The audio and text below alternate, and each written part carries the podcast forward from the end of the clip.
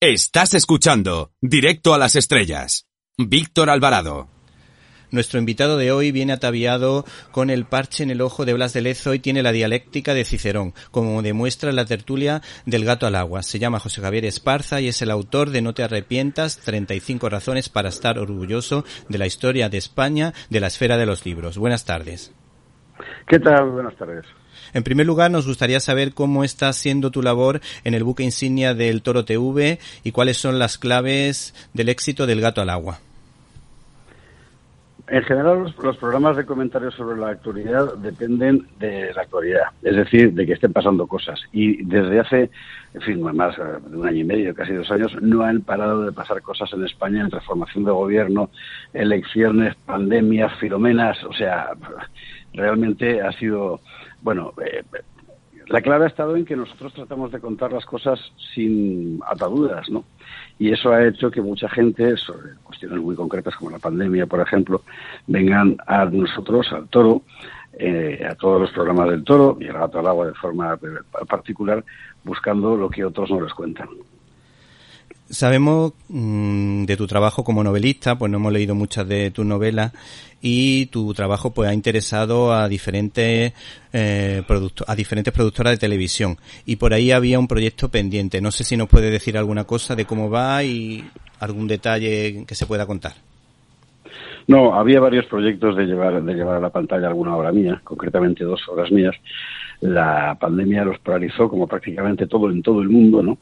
Y ahora pues estamos como tanta gente en España en otros eh, géneros, ¿eh? O sea, la persona que está esperando para reabrir un bar o una sastrería, pues estamos esperando que vuelva todo a sentarse un poco y que las estructuras económicas se adapten a la, situación que hemos dejado de vivir para, para retomarlo, ¿no? Pero bueno, eh, una vez que escribes un libro y, pasa una cosa de estas, eh, en realidad el premio está ya conseguido con el hecho de que alguien se haya fijado. Si encima sale bien, y si no, pues, pues nada, todo será. Por cierto, no sé si sabes que existe un podcast en iVox titulado La Gesta Española, que tiene unos niveles de audiencia espectaculares y nuestra pregunta es mm, si la historia sigue interesando y también nos ha llamado precisamente la atención que esa, ese podcast de la Gesta Española puede hacer referencia a tus colaboraciones en la radio relacionadas con las hazañas de España. Ese podcast efectivamente lo subió alguien que yo no sé quién es, con material de la cadena COPE, que puesto que es de la cadena COPE, que eso no hacíamos aquel programa, eh, pues a mí yo ni pincho ni corto ahí, en su caso la cadena la que tiene que decir eh, eh, que esto es mío, puesto que no lo ha dicho, bien está. Es decir, que a mí, me parece fantástico que al fin y al cabo cuando uno va en la radio suelta su mensaje a las ondas y estas lo propagan, ¿no? Así que por mí, fenomenal que siga, que siga ahí, porque además eran historias interesantes. En líneas generales, no es que la historia me siga interesando o interese un poco más. Bueno, no, no, no, es una auténtica revolución. Si lo comparamos con cómo era la situación hace 20 años, cuando en España estaba en la práctica prohibido hablar de la historia de España, porque en sí se te descalificaba por todas partes. Lo que estamos viviendo en los últimos años es una auténtica revolución porque las librerías están llenas de volúmenes sobre eh, cualquiera de los aspectos de este, de, este asunto. Yo sé, en fin, creo que no me atribuyo ningún mérito inmerecido, que aquello empezó en buena medida con aquel programa que hicimos Cristina López Lichting y yo en, en, la COPI, que a partir de ahí empezó a convertirse en otras cosas, ¿no? Y la verdad es que en ese sentido me, siento muy orgulloso de haber sido pionero de una, de una tarea prohibida, como era en aquel momento la de rescatar la historia de España desde un punto de vista positivo. Hoy ya se ha hecho una cosa prácticamente generalizada eh, las librerías, te digo, están llenas, todos lo sabemos, de libros sobre esta cuestión.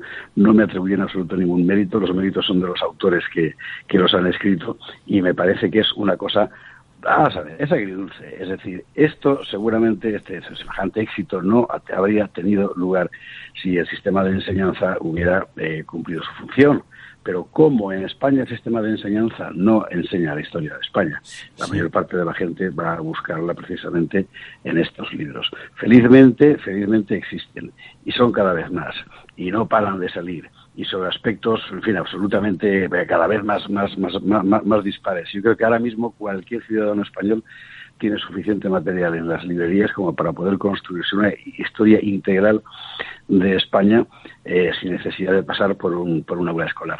Eh, en cierto modo es lamentable, pero al mismo tiempo creo que es una cosa muy, muy, muy positiva. Bueno, tú sabes que tengo yo un blog en la COPE y de hecho el cine precisamente es lo que más interesa en mi blog, pero lo segundo más importante, que tiene a veces unos picos muy potentes, tanto en mi canal de voz como en el blog de la COPE, son precisamente cada vez que hablo de un cómic de hazaña histórica, cada vez que hago una entrevista de historia, pues la verdad que casi siempre genera muchísimo interés y muchos comentarios en, en Twitter y, muchas visitas, que también se agradece. Pero es enteramente natural. nadie puede vivir odiándose. Y eso que vale para las personas, vale también para los pueblos. En España hace mucho tiempo que el poder intenta, ha intentado que vivamos odiándonos como si fuéramos una cosa lamentable. Es imposible, es, para volverse loco. La gente reacciona y reacciona buscando su verdadera historia de forma templada, en fin, sin crear eh, leyendas necesariamente rosas donde antes había leyendas negras, pero sencillamente tratando de saber la verdad de quiénes somos. ¿no? Insisto en que me parece que es una auténtica revolución y muy positiva. Centrándonos en el libro en cuestión, mi padre era un grandísimo aficionado a la historia de mucha época, pero una de las que más le precisamente era la de Roma, porque como buen emeritense, pues ha podido disfrutar toda su vida, incluso jugar con los primeros descubrimientos que se hicieron del teatro romano y de y de, del circo, por ejemplo, y para hablar de, de esta época, pues menciona la película de Ridley Scott, Gladiator, protagonizada por Russell Crowe, también hay un libro de Jesús Sánchez Adalí en el que precisamente se habla de también de, un emeritense, que guarda ciertos paralelismos desde luego con, con la película esta de Russell Crowe, pero ah, precisamente en el libro una de las cosas que más me ha llamado la atención es el tema de los pactos de Roma y me gustaría que nos dijera eh, o diese unas cuantas pinceladas del, legado de Roma aquí en España. Bueno, eh, eh, España es esencialmente Roma, no puede entenderse de otra manera. Es decir, no hay nada que, a lo que pueda llamarse España en términos de unidad antes de que llegue a Roma y a partir de los romanos empezamos a ser, incluso en el nombre, una sola cosa. Una sola cosa, pues con sus variedades, sus conflictos, sus avatares que todos conocemos bien, pero fundamentalmente Roma. Y cuando España se proyecta sobre el mundo a partir los descubrimientos del siglo XV, de finales del XV y luego todo el siglo XVI, lo hace como una potencia romana. Somos romanos absolutamente en todos, en todo, en la forma de entender la relación con los otros pueblos. Aquí aportamos además la cuestión de la perspectiva cristiana, única en el mundo en aquel momento, que es la que lleva, por ejemplo, a prohibir la esclavitud de los vencidos, una cosa ya te digo única en, en aquel tiempo, ¿no? Pero en todo lo demás, es decir, en pensar que lo que haces es trasterrar, por así decir, tu orden a otro lado, no tienes colonias, tienes pequeñas Españas, eso es enteramente romano y siempre hemos sido romanos y no podemos dejar de serlo. Es decir, forma parte de nuestra identidad en todos los sentidos, desde la lengua hasta, por supuesto, la, la religión y la propia, el propio concepto ¿no? de la arquitectura institucional. Bueno, hace unos días el Parlamento Europeo establecía de algún modo el aborto como un derecho eh, y en un capítulo de menuzas precisamente como las legiones romanas y San Pablo fueron muy importantes para la expansión cristiana en todo el mundo conocido. ¿Qué dirían de todo esto Schumann, de Gasperi y Adenauer? Mira, Schumann, de Gasperi y Adenauer no sé muy bien lo que pensarían porque ellos eran demócratas cristianos y no entenderían en qué se ha convertido la, la, Unión Europea. Evidentemente no es, la Unión Europea no es lo que ellos pensaron. Pero oye, lo han hecho los políticos europeos, es decir, que al fin y al cabo son sus herederos. Lo que sí que es es lo que pensaría un romano. Y si un romano viera que se consideraba como derecho humano eh, una decisión de la voluntad personal que consiste en acabar con un tercero, pues se llevaría las manos a la cabeza y pensaría que es cosa de bárbaros porque desde un punto de vista puramente filosófico, conceptual, sin entrar en cuestiones religiosas, el hecho de que el orden político delegue en otra persona el acabar con la vida de un tercero sin más, porque sí, es incomprensible, como lo es, por ejemplo, el que eh, se consideren como eh, factores creadores de derecho personal la, orientación sexual. Es una cosa que un romano jamás le habría pasado por la cabeza, porque ellos tenían un concepto bastante claro de lo público y de lo privado, y es su diferencia. ¿no? Nosotros estamos ahora en todo Occidente, en Europa de forma particular, viviendo un auténtico retroceso de civilización que consiste en la eh, consagración de lo privado como fuente de derecho público. Y esto es una auténtica locura. Es decir, esto no solo puede llevar, solo puede llevar, por una parte, a un sistema de egoísmos, como decía Schelling, eh, de hecho, en la práctica nuestras sociedades se están convirtiendo en eso. Y por otra parte, una pérdida eh, completa de, vista de en qué consiste vivir juntos y en qué consiste una sociedad. Una sociedad no es una suma de individuos eh, que garantizan sus derechos unos frente a otros. Una sociedad es algo más, es un proyecto de vivir juntos. ¿no? Eso se lo está cargando no solo la Unión Europea, que también, sino en conjunto las instituciones globales que hoy nos gobiernan. Eh, hace año y medio le comenté a Diego Moldes, que es un experto en biografías de judíos con mucho talento, que había descubierto una talentosa monja eh, de ascendencia judía como Teresa de Cartagena, que a mí me llamó mucho la atención cuando leí esa biografía y a mí me ha encantado desde luego que aparezca en este libro, porque tú la, la desmenuzas esta historia en profundidad. ¿Quién era esta mujer? Eh, Teresa de Cartagena aparece en, este libro, en, No te arrepientas, como una de las principales defensoras perdón, de la dignidad intelectual de las mujeres. En una época en la que en toda Europa, y porque la cosa venía de Francia, no fue cosa española, ¿verdad?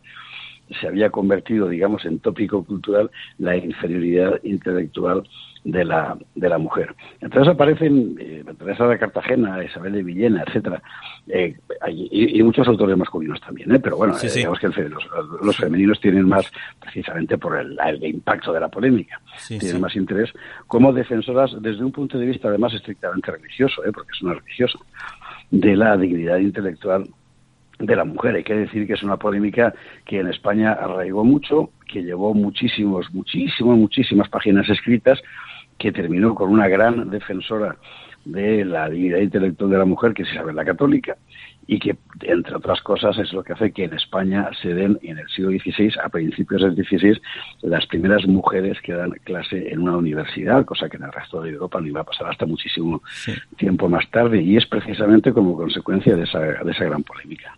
Sí, sí. Bueno, yo el otro día leí en un libro de la historia de la medicina que hablaba de la primera mujer eh, universitaria que también que está también relacionada con la Universidad de Bolonia, que era Bocchi de apellido, que fue por lo visto la primera doctora de la doctora de filosofía y medicina que fue me, Esta ya es un poco más tarde si no me equivoco no es la que se señala siempre como principal eh, como pionera. Y, no es, y, no es, falso realmente lo es pero hay que recordar que antes de eso en España había habido ya eh, catedráticas. Sí sí. En otra entrevista con Javier Santa Marta hablaba también de la hija de Nebrija que hizo una labor Por supuesto, espectacular.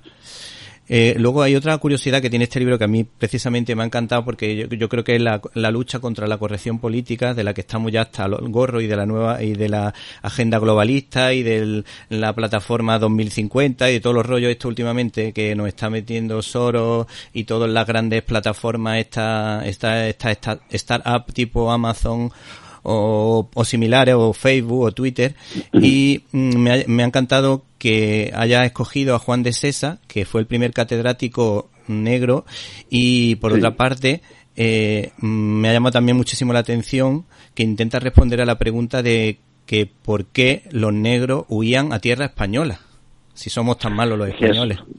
Sí, sí, que efectivamente es un hecho masivo, que se da de forma masiva. Masiva quiere decir por miles de personas, ya es masivo, ¿verdad? Sí. en el norte de América fundamentalmente. Hay que recordar que la esclavitud en la época, hablamos del siglo XVIII, era una institución perfectamente natural en todas partes, nadie la ponía en cuestión, menos España particularmente. ¿Por qué? Por razones fundamentalmente religiosas, es decir, no tenía mucho sentido, de, de hecho era absolutamente impensable para la mentalidad española de la época que alguien que era cristiano pudiera ser esclavizado.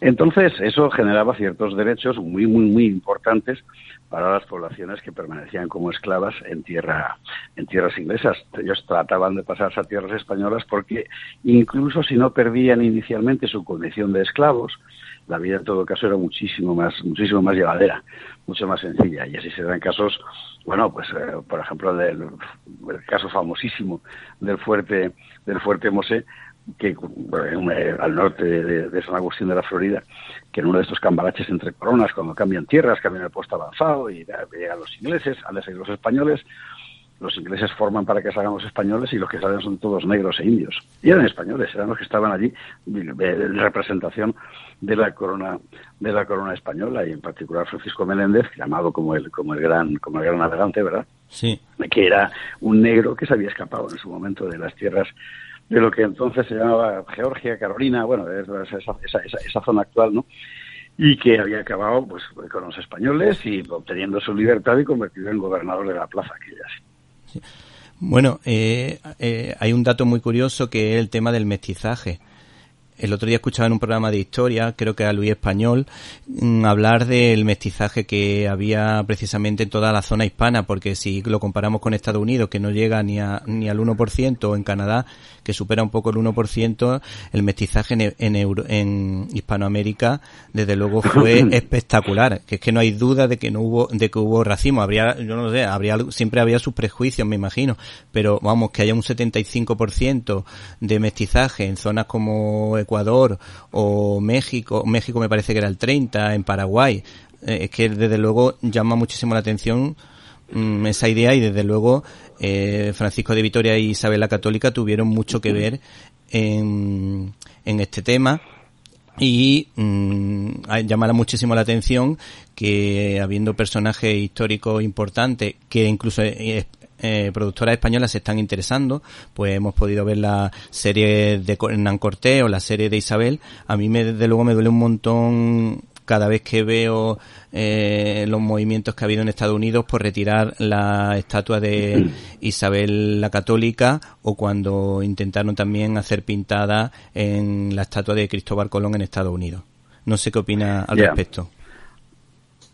Bueno, vamos a ver, hay, es, es todo, todo parte de un, perdón, gigantesco equívoco, que es el de eh, entender la, conquista española de América como una conquista militar moderna por parte de una potencia occidental sobre un territorio eh, ajeno, ¿no?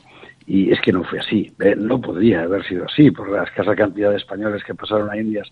la conquista de América fue en todos los casos, sin excepción, sin excepción, perdón, una conquista de, de unos españoles aliados a decenas de miles de indios contra otros indios que explotaban a estos. Y si no, no se entiende nada. Si no, habría sido posible tomar Tenochtitlán ni, ni, ni, ni, ni Cusco, ¿no? Eh, eso crea una relación muy, muy, muy singular entre los nuevos dueños, que son los españoles, y los antiguos pueblos dominantes, ¿no? Entre otras cosas porque eh, son tus aliados y se convierten en súbditos de la corona. Son tus súbditos, no son tus esclavos. Y por consiguiente, no puedes tratarlos mal. Además, es lo, que decía precisamente Isabel la Católica en el código de su testamento, en esos, en esos términos concretos, ¿no? que sean bien tratados. Que sean bien tratados, ¿qué quiere decir? Que sean tratados como españoles. ¿Significa esto que les pones a todos un chaleco en piscina? No. Estamos hablando de una época extremadamente jerarquizada, donde el trabajo servil en cualquier parte del mundo, en Europa también. Era un trabajo muy duro, por, supuesto, es decir, no estamos hablando de convertirlos a todos en ciudadanos de pleno derecho, eso no existía en la época en ningún lado.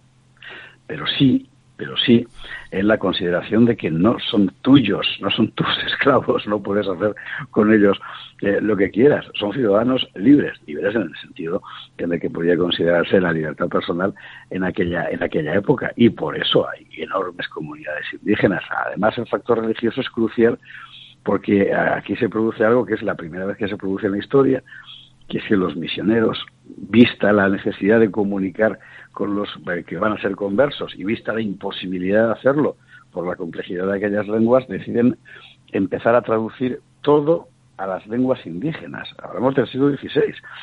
De tal forma que tienes eh, eh, incluso gramáticas de las lenguas indígenas antes de que haya gramáticas del inglés, del holandés, etcétera. Y lo hacen los misioneros para poder predicarles el Evangelio en su lengua. Es una obra realmente extraordinaria, que hoy en general se ignora, que hoy en general se oculta, pero que es la realidad histórica. De hecho, eh, crearon una cátedra de quechua. Eso es desde luego impresionante. una, cátedra de lenguas indígenas en el Perú, efectivamente, que era fundamentalmente quechua. Sí, eh, es claro, y es, y es, y es que es, y es, es, único, es decir, es un proceso único.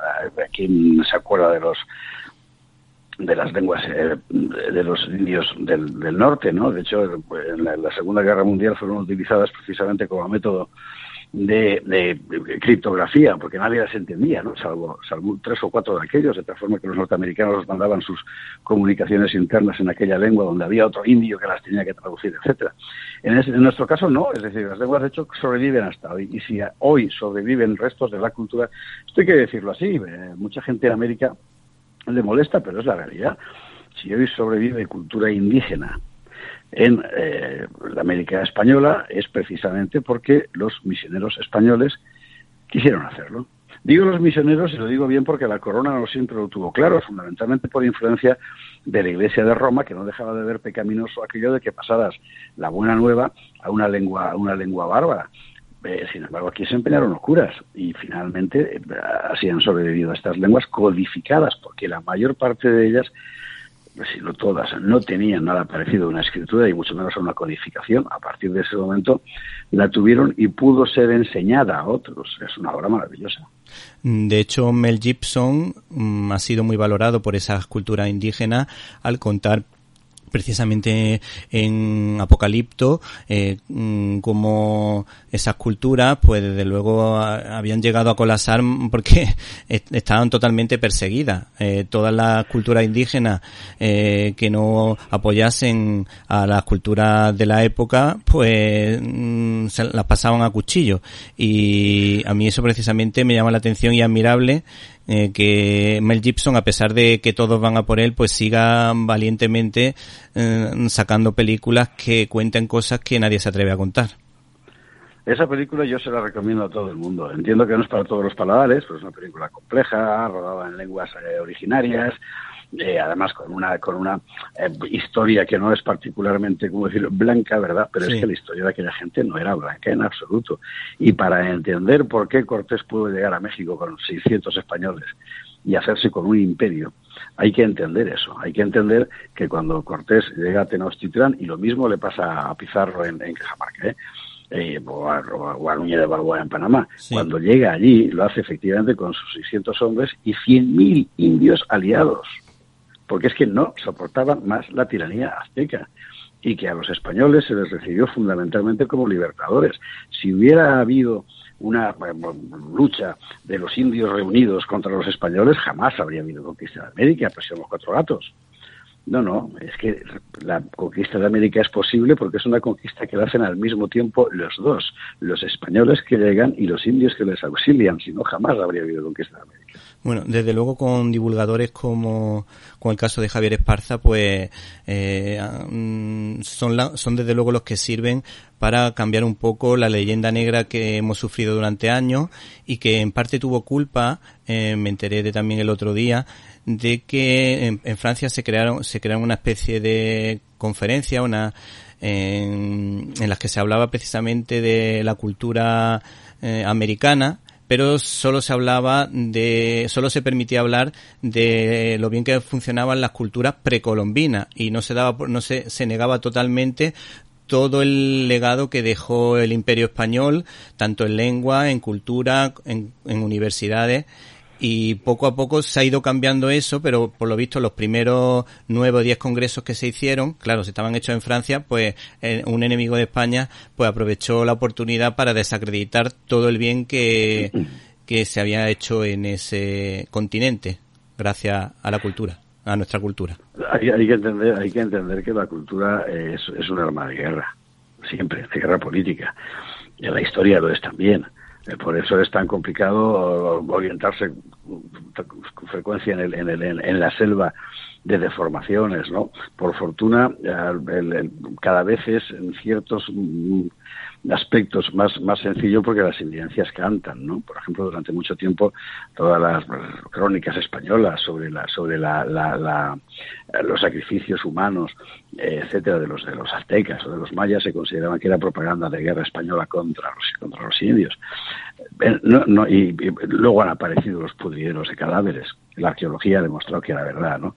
Nunca hubo una cultura precolombina Nunca hubo una cultura precolombina. Hubo varias culturas, muchas, muy diferentes, la mayor parte de las veces sin contacto alguno entre sí y que por otra parte con frecuencia tendían a superponerse, si no a aniquilarse, unas con otras. Es decir, Moctezuma pasea melancólico eh, por las pirámides de Teotihuacán, de muchos siglos después de que aquello se elevara sin saber lo que significaba, sino un anuncio de muerte, mientras él veía cómo Tenochtitlán se le iba, se le iba cayendo. Lo mismo ocurre con la cultura de Tiahuanaco respecto a la Inca muchos años después. No, no, no, eh, eh, la, continuidad cultural en América precolombina se rompió continuamente una vez detrás de otra, bueno, creo que en Europa también, ¿eh? creo que menos, pero bueno, como consecuencia de los avatares de la historia. Hablar de una cultura precolombina es un mero ejercicio de etnocentrismo occidental. Hubo muchas culturas precolombinas, generalmente sin contacto entre sí. ¿Que pueden aportarnos cosas, enseñarnos cosas? Por supuesto que sí, pero faltaría más. Ya, por, eh, basta pensar en la astronomía, ¿no? la astrología su, en su caso.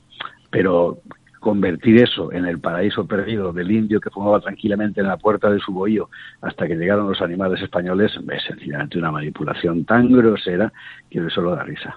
Como el tiempo es oro, agradecemos a José Javier Esparza la presencia en estos micrófonos, sabemos que tienes prisa y recomendamos el libro No te arrepientas, 35 razones para estar orgulloso de la historia de España, de la esfera de los libros. Muchas gracias.